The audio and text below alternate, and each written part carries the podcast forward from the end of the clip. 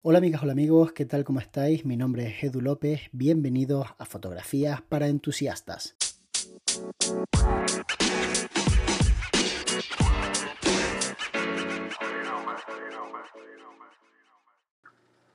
Hola Edu, mi pregunta es, ¿el usar claves altas o bajas es representar el estado de ánimo de la escena que se está fotografiando o es solamente una moda actual?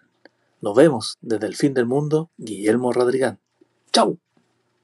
Para aquellas personas que no estén muy familiarizadas con el término clave alta, clave baja, vamos a explicar primero a qué nos referimos. Básicamente la clave baja quiere decir que la fotografía que tenemos delante predomina fundamentalmente los tonos oscuros, pero para que esté bien hecha necesitamos también tener algún que otro tono claro, porque si no, sencillamente sería una fotografía subexpuesta. Entonces, cuando hacemos una clave baja, en realidad lo que estamos es documentando de la forma correcta una escena oscura y cuando hacemos una clave alta estamos haciendo justo lo contrario. De hecho, para hacerlo de la forma correcta, no se trata de editar la fotografía levantando luces, se trata de elegir las tonalidades adecuadas, los colores con la cantidad de brillo adecuado y la cantidad de saturación correcta. Y de esa forma conseguimos una clave alta fantástica, que es básicamente como yo he creado mi marca personal durante muchos años en fotografía de boda, o una clave baja también genial como pues hace un montón de fotógrafos, como por ejemplo Nirav Patel en fotografía de boda o muchísimos otros en fotografía de retrato como Chris Knight o cualquiera de, las personas que utilizan esta técnica. Sin duda alguna, eh, la clave baja está para mí muy relacionada con el claroscuro, esa corriente artística que bueno, pues algunos artistas como Caravaggio se encargaron de popularizar y llevar a otro nivel.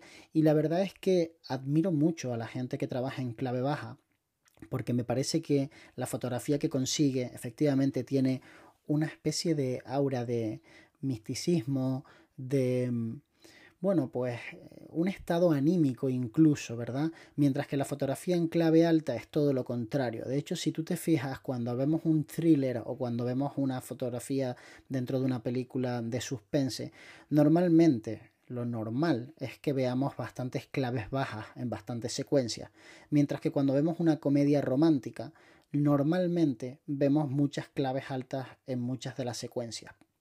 Personalmente creo que no es ni mucho menos una moda, creo que es tan antiguo como, como la pintura y que realmente es una forma de enfocar un tema y de trabajar a través de la psicología del color, pues a la persona que está visualizando esa escena para conseguir eh, la respuesta que nosotros queremos en precisamente esa persona.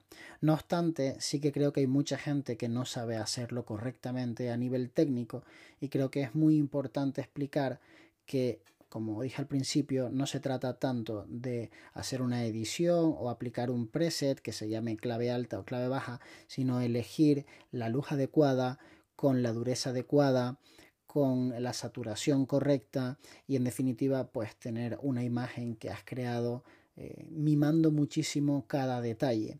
Por supuesto, en una clave baja no pueden haber negros empastados, no se trata de decir, bueno, yo voy a deslizar el slider de exposición hasta que todo quede negro, ni tampoco en una clave alta se trata de coger cualquier fotografía y levantar luces hasta que aquello quede todo brillante, porque si lo haces así el resultado no te va a gustar ni siquiera a ti.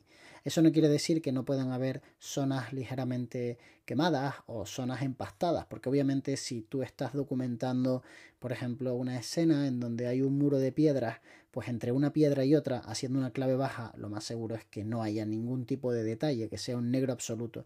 Pero se entiende que las circunstancias pues lo dan así y que realmente es válido. De la misma forma que si estás haciendo una clave alta y está apareciendo un cielo con nubes muy muy luminosas, pues posiblemente haya algunas zonas de algunas nubes que estén quemadas. Pero no pasa absolutamente nada porque eso se entiende que es parte del encanto que tiene pues la época que nos ha tocado vivir y la cantidad de eh, detalle que puede registrar una cámara desde las altas luces hasta las sombras, vamos, lo que se conoce como rango dinámico.